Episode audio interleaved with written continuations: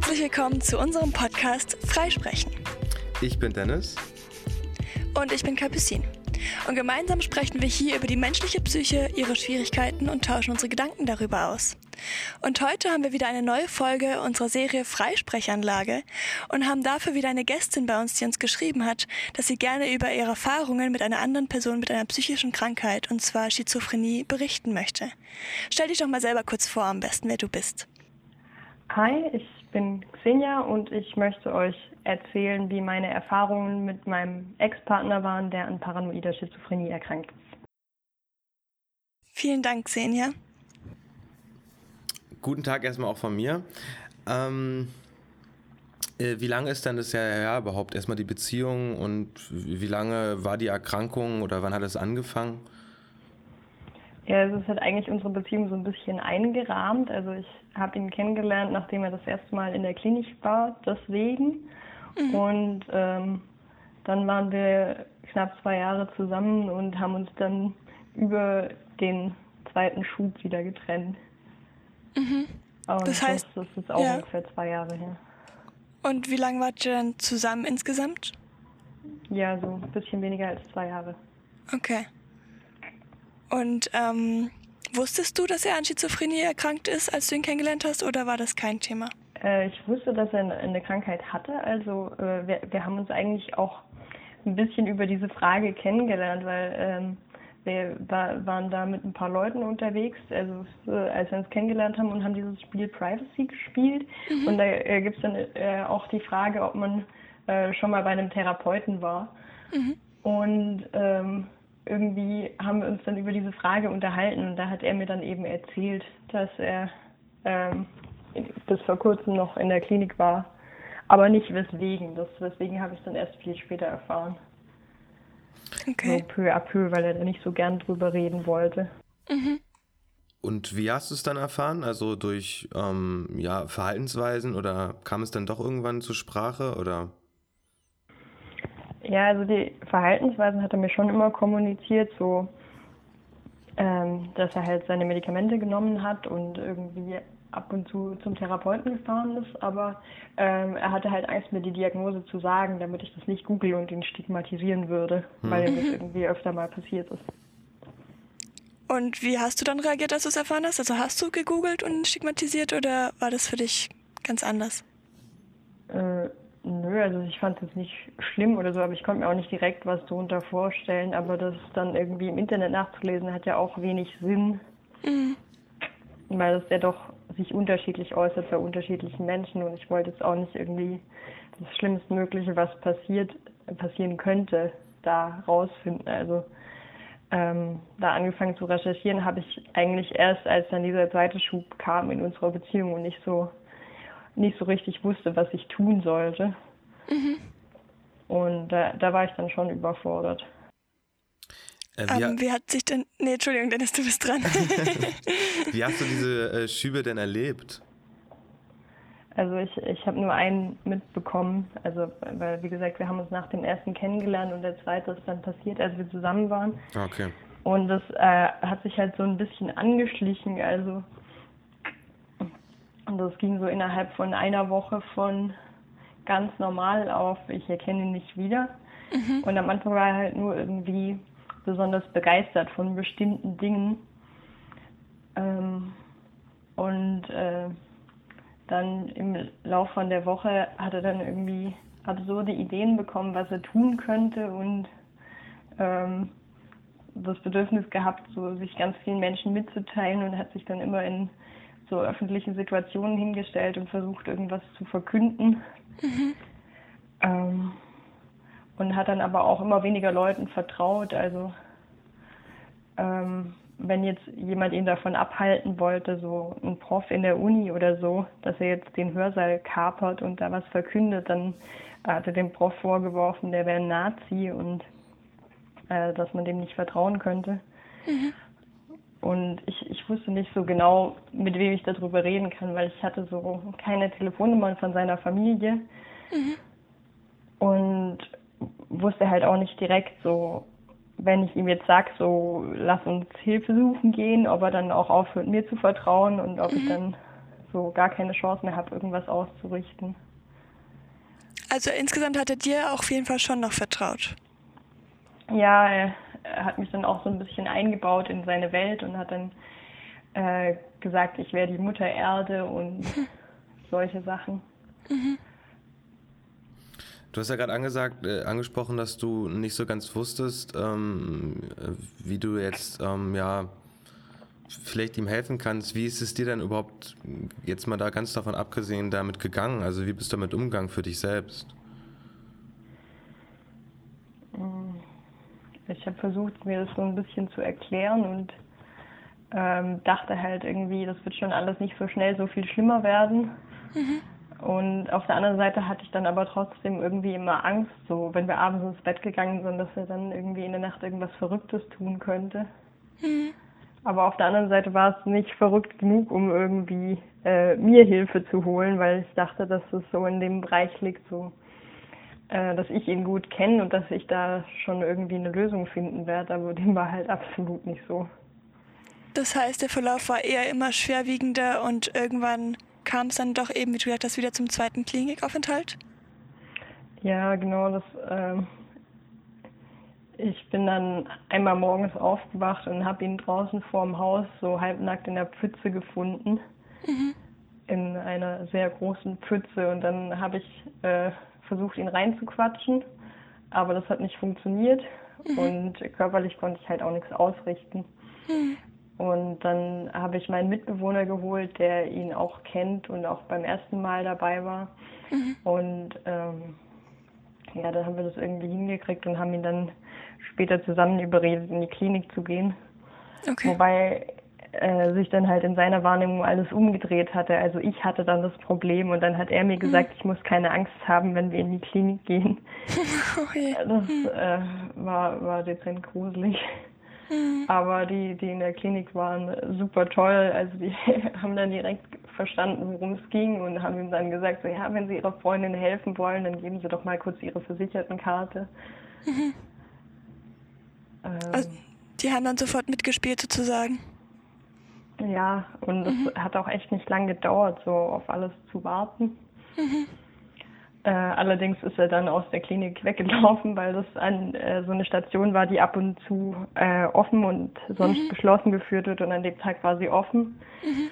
Und dann ist er halt weggelaufen und äh, ist dann irgendwie mit der Bahn weggefahren und dann noch 30 Kilometer gelaufen und am nächsten Tag beim Kollegen von seinem Vater aufgeschlagen.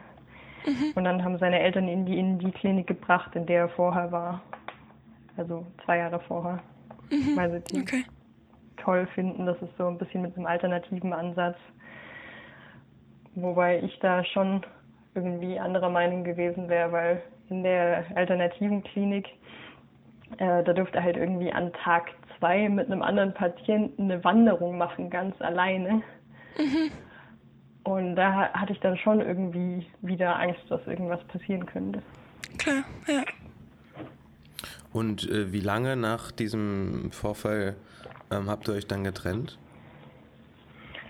Also es sind ein paar Dinge passiert, so während dieser akuten Phase, wo ich dann das Gefühl hatte, mit dieser Person kann ich nicht mehr zusammen sein. Also gar nicht, äh, also er kann, konnte ja nichts dafür, aber es sind einfach Dinge passiert, die, die ich so, so nicht in einer Beziehung wissen kann. Also ich hätte, glaube ich, nicht wieder das Vertrauen zu ihm aufbauen können wie vorher mhm. weil ich einfach Angst hatte, dass sowas wieder passieren könnte.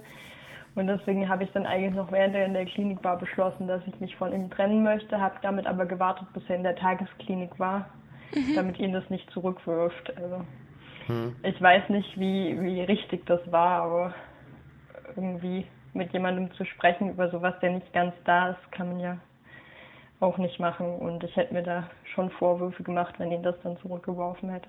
Mhm. Inwiefern sagst du, du weißt nicht, wie richtig das war? Also was lässt dich daran zweifeln? Ja, äh, auf der anderen Seite macht man das ja auch nicht, dass man beschließt, sich von ja. jemandem zu trennen und dann trotzdem jeden zweiten Tag anruft und fragt, wie es ihm geht. Und ja, okay. Also klar, es war nicht gespielt, aber er hat mich halt immer noch als seine Freundin betrachtet. Mhm. Habt ihr denn heute noch Kontakt oder ist es dann quasi seitdem kontaktlos? Also wir gehen uns nicht mit Absicht aus dem Weg. Also wir wohnen noch in derselben Stadt und ab und zu läuft man sich über den Weg und sagt halt Hallo. Mhm. Und das, das, ist dann auch okay. Also ich meine ihn jetzt nicht aktiv, sondern wir haben einfach so mittlerweile unsere unterschiedlichen Wege, auf denen wir uns bewegen. Weißt du, ob er noch in Therapie ist oder ähm, wie es ihm geht mittlerweile? Also ich weiß, dass er wieder studiert und mhm. ich nehme schon an, dass er noch in Therapie ist. Ich denke, dass er mehr oder weniger dasselbe gemacht hat wie beim ersten Mal. Also mhm. alle paar Wochen zu seinem Arzt in die Klinik zu gehen und sich ansonsten halt einen niedergelassenen Therapeuten in der Stadt zu besuchen. Mhm. Also sowas zumindest beim ersten Mal. Hat er denn bei diesen Terminen ähm, Medikamente bekommen oder ging es da nur um Gespräche? Nee, also bei, bei seinem Klinikarzt hat er jedes Mal ein Rezept bekommen für ähm, ich weiß nicht, wie das heißt, äh, Abilify. Mhm. Und ähm, wobei er das dann auch viel länger genommen hat beim ersten Mal, als die gesagt haben.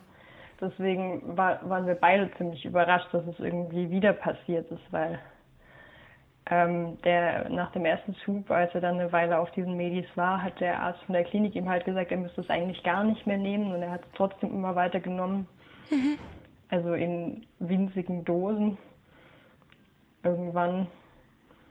Und als ich gemerkt habe, dass er irgendwie wieder komisch wird, habe ich ihn schon überredet, es wieder zu nehmen. Mhm. Aber innerhalb von einem Tag kann es ja halt auch nichts ausrichten. Ja, auf jeden Fall. Und also wir haben ja auch alle drei hier keine ärztliche Befugnis. Also falls ZuhörerInnen das hören, wir haben äh, keine Ahnung von Medikamenten und möchten auch keine Empfehlung oder sowas aussprechen. Aber wie geht's dir denn heute, Xenia? Also was ist jetzt mittlerweile dein Standpunkt? Hm. Ja, also ich habe mich danach tatsächlich ein bisschen so inhaltlich damit aus, auseinandergesetzt, was da so passiert, weil ein Mitbewohner von uns, der Medizin studiert, hat mir dann ein bisschen was zu lesen gegeben darüber, dass ich das einfach besser verstehen kann. Mhm. Äh, und letztendlich, ja, also ich, ich komme im Nachhinein ganz gut damit klar, wie so alles gelaufen ist in dem Moment. Am Anfang habe ich mir ein bisschen Vorwürfe gemacht, dass ich früher Hilfe hätte holen sollen. Aber mittlerweile finde ich das okay. Auf seine Familie bin ich noch ein bisschen sauer, weil die ähm, mir einfach viel zu viel Verantwortung aufgeladen haben in dem Moment. Mhm. Also dann irgendwie äh, in Urlaub gefahren sind, während er in der Klinik war und mir gesagt haben, ich muss ihn besuchen, obwohl ich gesagt habe, dass ich das gerade nicht kann. Mhm und mir dann äh, vorgeworfen haben, wenn ich ihn nicht besuchen gehe, dann würde er bestimmt wieder versuchen wegzulaufen aus der Klinik. Wow. Das nehme ich denen tatsächlich ein bisschen übel. Ja, verständlich. Wie hast du dich denn davon abgrenzen können? Also hast du für dich eine Lösung gefunden? Ja, zu seiner Familie habe ich halt keinen Kontakt mehr. Mhm. Und ähm, ich habe noch die Screenshots auf dem Handy von den Nachrichten. Und mhm. wenn ich die sehe, dann denke ich mir manchmal, wie verrückt kann man eigentlich sein? Also jetzt nicht er, sondern seine Familie. Ja. Ähm, und ich habe es auch meinem jetzigen Partner gezeigt und äh, einfach dadurch, wenn ich das anderen Menschen erzähle und die mir sagen, nein, das kann niemand von dir verlangen, mhm. äh, dann geht es mir damit auch einfach besser. Okay. Ja, vor allem, es hat auch so eine gewisse ähm, soziale, äh, emotionale Erpressung, finde ich. Mhm. Also ja, also von, ähm, so ein schlechtes Gewissen machen, ja, wenn du jetzt dich nicht darum kümmerst, dann ähm, geht es ihm nicht so gut. Es ist äh, ja grenzwertig, eigentlich ist es schon gar nicht mehr grenzwertig. Meines Erachtens hat es schon, naja. Ähm, naja. also, was hättest du dir denn vielleicht von der ähm, Familie gewünscht, eigentlich, was für ein Verhalten? Oder ja, vielleicht auch. Nee, erstmal vielleicht von der Familie an sich nur. Also ich hätte mir gewünscht, dass wir mehr auf das hören, was ich sage, weil äh, ich habe manchmal irgendwie meine Meinung reingeworfen, gerade auch bei der Wahl der Klinik, weil diese alternative Klinik einfach super weit weg ist. Also, mhm.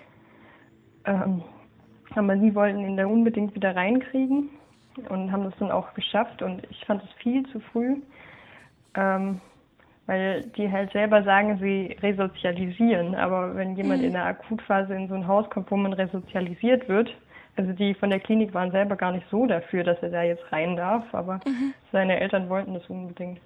Und da hätte ich mir schon gewünscht, dass er irgendwie ähm, dann auch auf meine Meinung Rücksicht nehmen, weil wenn er in die andere Klinik, aus der er zuerst weggelaufen ist, wiedergekommen wäre, dann halt auf eine geschlossene Abteilung oder so, mhm. ähm, dann hätte ich mir schon überlegt, öfter vorbeizugehen, aber irgendwie so zwei Stunden Auto zu fahren an einen Ort, äh, den ich nicht kenne, äh, da fällt mir das mit dem Besuch natürlich auch schwer, schwerer. Und ja, verständlich. Auch, dass, dass irgendwie meine Argumente nicht gehört haben. Also wenn ich gesagt habe, ich kann das gerade mental nicht ihn besuchen und sie mir dann kommen mit, ja, wir würden dir auch Benzingeld geben. ähm, ja, das hätte ich irgendwie gut gefunden, wenn, wenn sie da nicht so ausgesucht hätten, wer jetzt wofür verantwortlich ist, ohne mir davon zu erzählen. Hm. Mhm. Und was hättest du dir, also du meintest, du konntest nicht wirklich mit irgendwem darüber reden. Ähm, was hättest du dir denn gewünscht von anderen Personen, also vielleicht Freunden oder deiner eigenen Familie? Ja, also mit meinen Freunden konnte ich tatsächlich gut drüber reden, gerade auch mit meinem Medi-Mitbewohner. Mhm. Äh, meine eigene Familie, die denen wollte ich nicht so viel davon erzählen, weil meine Mutter war dann direkt so, ja, wir haben schon immer gesagt, dass mit dem was nicht stimmt. Mhm. Und meine Mutter wollte die ganze Zeit wissen, was er denn jetzt genau für eine Diagnose hat und ich wollte sie nicht erzählen, weil sie es dann sofort gegoogelt hätte. Mhm. Äh, das fand ich ein bisschen anstrengend. Und sie meinte, glaube ich, von Tag 1 an so, ja, mit dem kannst du jetzt aber nicht mehr zusammen sein, eigentlich schon bevor ich mich dazu entschlossen hatte, mich zu trennen. Mhm. Deswegen ähm, hatte ich da ein bisschen wenig Rückhalt. Okay. Aber ich habe dann auch, äh, während er in der Klinik war, äh, andere Leute kennengelernt. Ich war auch einmal bei so einer Angehörigengruppe von der Tagesklinik hier in der Stadt. Mhm. Ähm, da hatte ich nur einen dummen Termin erwischt, weil die hatten gerade Sommerfest. Okay.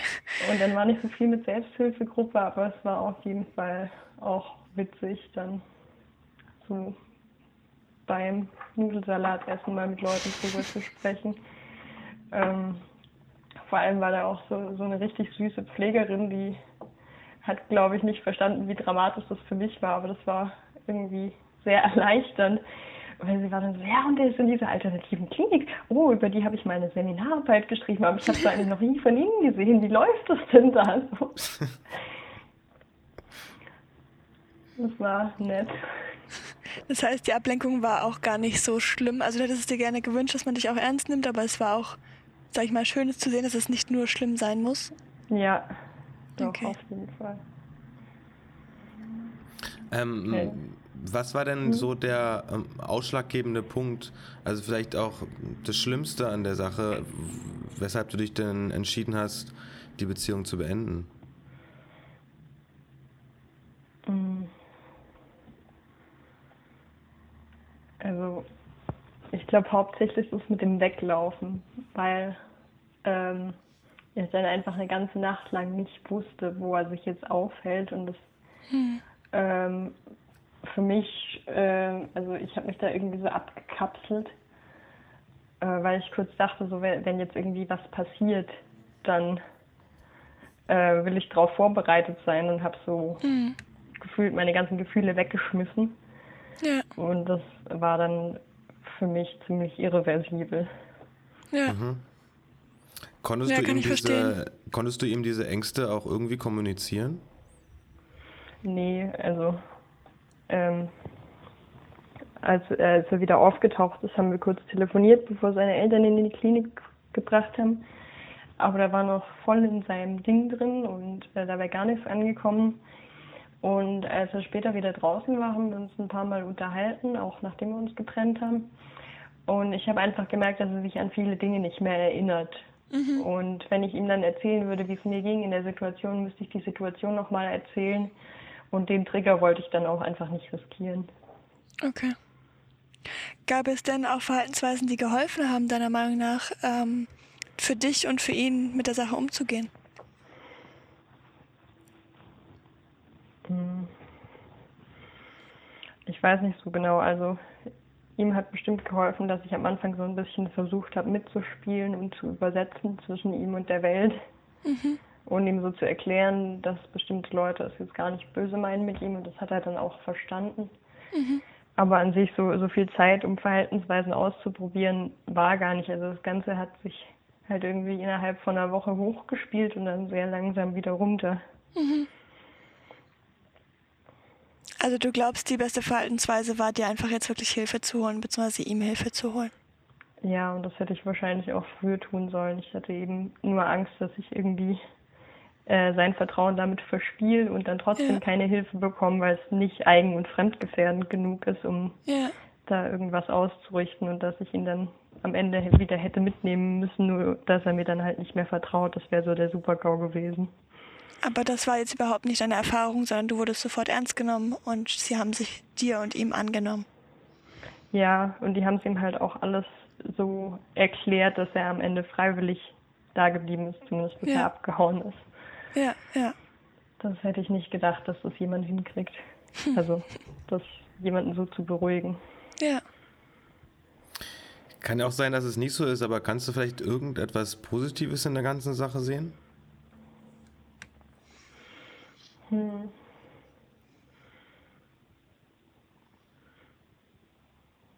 Ich weiß nicht genau. Also ich denke manchmal, dass es vielleicht ganz gut ist, dass wir uns getrennt haben, ganz unabhängig von der Krankheit, weil wir davor schon ziemlich aufeinander saßen und wie sehr wir aufeinander saßen, habe ich dann erst in dem Moment gemerkt, als ich so ähm, mit eingeweiht war in diese ganze Geschichte, aber selber niemanden hatte, der mir so nah gestanden wäre, dass ich mich direkt an denjenigen hätte wenden können. Hm. Ja. Okay. Hast du denn noch irgendwie einen Tipp an unsere ZuhörerInnen, falls jemand auch merkt, dass jemand in seinem Umfeld betroffen ist oder vielleicht auch anfängt, solche Symptome zu zeigen? Hm. Also am Anfang auf jeden Fall zuhören, aber für sich selber vielleicht irgendwie dokumentieren, also sei es mit einer anderen Person oder aufschreiben, so was ist heute passiert, was ich seltsam fand, ähm, wäre das aus einer anderen Perspektive auch seltsam und wird es irgendwie mehr. Und mhm. wenn man nicht mehr damit umgehen kann, sich Hilfe holen, sei es nur für sich. Also ich habe auch gelernt, dass man äh, niemanden retten kann in dem Sinne, sondern dass man immer auch gucken muss, dass man selber nicht kaputt dran geht. Und äh, wenn man jetzt äh, dem anderen nicht direkt die Hilfe zukommen lassen kann, die er braucht, dann sollte man sich zumindest für sich selber Hilfe holen und sei es nur jemand, der einem zuhört. Mhm. Gerade dafür sind ja auch Selbsthilfegruppen wirklich sehr hervorragend, wenn man sich einfach genau. mit anderen austauscht, die ähnliche Erfahrungen gemacht haben, um nicht so das Gefühl zu haben und ganz alleine damit zu sein. Ja. Ja, auf jeden Fall. Ist ja auch interessant, dass es Selbsthilfegruppen gibt, sozusagen für Menschen, die nicht selber betroffen sind, sondern eben für Angehörige. Ähm, ja, das heißt, falls. Wichtig. Genau, auf jeden Fall, weil die brauchen ja auch Hilfe mit dem Umgang. Ähm, das heißt, falls jemand hier gerade zuhört, dem das eben so geht, Erkundigt euch gerne. Wir haben auch einen Link über Selbsthilfegruppen in unseren Show Notes. Da könnt ihr auch mal schauen, ob es was gibt bei euch in der Nähe. Es gibt echt viele mittlerweile. Ähm, auch Facebook-Gruppen und ähnliches. Und ansonsten würde ich mich jetzt bei Xenia bedanken für deine Ehrlichkeit und Offenheit. Oder möchtest du noch was fragen, Dennis? Nee, ich möchte mich auch nur noch mal gerne bedanken für diese, ähm, das, das Teilen von Erfahrungen. Ist ja auch ganz ja. wichtig, auch vielleicht für andere. Ähm, deswegen vielen Dank dafür. Ja, ja, definitiv. Danke, dass ich hier sein durfte. Sehr gerne. Und dann hören wir uns wieder beim nächsten Mal. Tschüss. Ciao. Tschüss.